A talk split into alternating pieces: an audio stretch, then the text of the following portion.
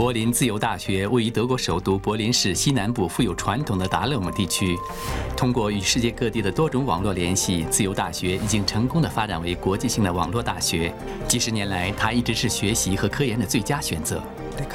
二十世纪初，作为德国的剑桥创建的达勒姆校，受到阿尔伯特·爱因斯坦、利塞·麦特纳、奥托·哈恩等科学家的重要影响。今天，这个密集的科研机构网络，为科研和教学的密切联系提供了理想的条件。大学所在地达勒姆的特色今天依旧不变，它是个把科学与经济联系在一起，让精神与生活质量融成一体的地方。在这里，遍布的绿地簇拥着风格非凡的建筑。斯坦尼斯拉夫·库比斯奇和其他大学生们要求在战后的柏林建立一个大学，拒绝接受旧柏林大学的政治束缚。一九四八年春天就已经十分明确，苏联占领区菩提大学的路是行不通的。我们要在自由和政治独立的条件下学习。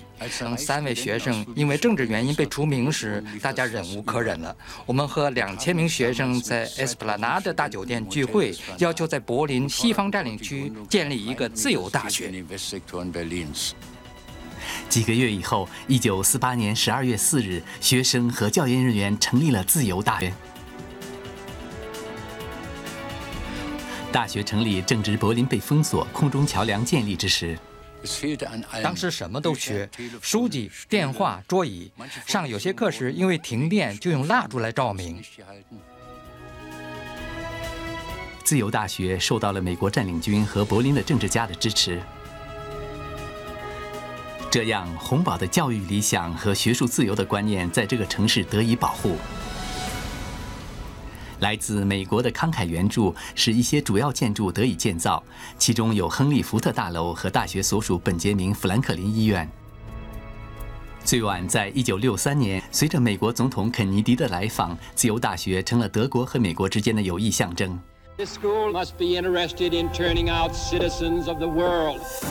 大学的发展非常迅速，五十年代间就已名扬国内外。六十年代末，它是新老两代人发生争论的地方。尽管人们今天认识到那些年月在政治上过激的一面，然而这些在达勒姆产生的对更多坦诚、平等和民主的要求有着重要意义。柏林墙倒后，自由大学在重新合并的柏林找了新的定位，特别是通过它的国际性的特点。二零零七年对于自由大学来说是具有决定意义的一年，它成为联邦德国少数几个获得优秀大学称号的学府之一。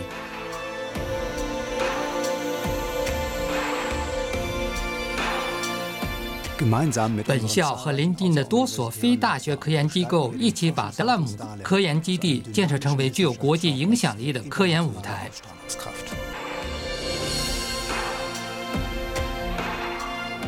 自由大学有十五个系和学院，一百多个专业，其中医学系德国夏瑞迪医学院拥有欧洲最大的大学医院，文科专业的种类之多是德国独一无二的。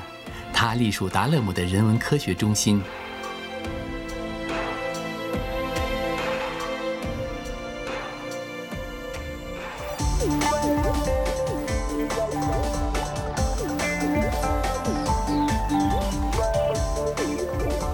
Nemzetközi kapcsolatokat tanulok itt Berlinben a Freie Universitéten, és úgy gondoltam, hogy azért érdemes ide jönni, mert leginkább itt lehet a multikulturalitást testközelből átélni.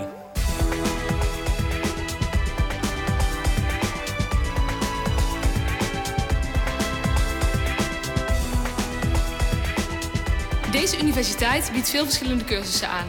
En omdat de universiteit in Berlijn ligt, is het een ideale plek om geschiedenis en politicologie te studeren. “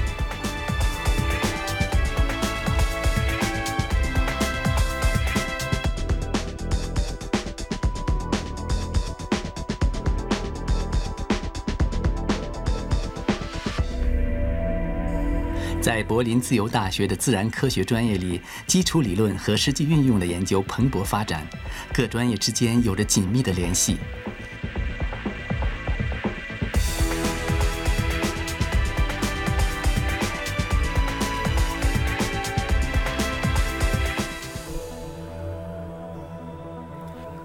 兽医与他的几个兽医院也是大学众多的专业之一。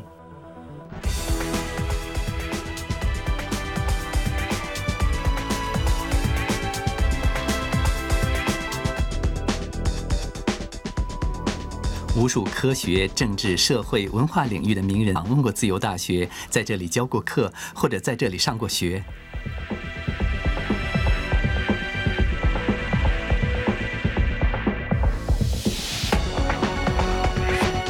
国际性从一开始就具有特殊的意义。目前，自由大学参与了多个交流项目。我们的师生来自一百三十多个国家。自由大学在北京、布鲁塞尔、开罗、新德里、纽约、莫斯科和圣保罗等七个世界闻名的科研圣地设有办事处。一九四八年到现在，并且在今后的日子中，作为国际网络大学的自由大学，将和他的伙伴们一起战胜未来的挑战。今天，我比任何时候都为自由大学而骄傲。这所在艰难困苦条件下建立的大学，今天已经成为最佳的科学学府。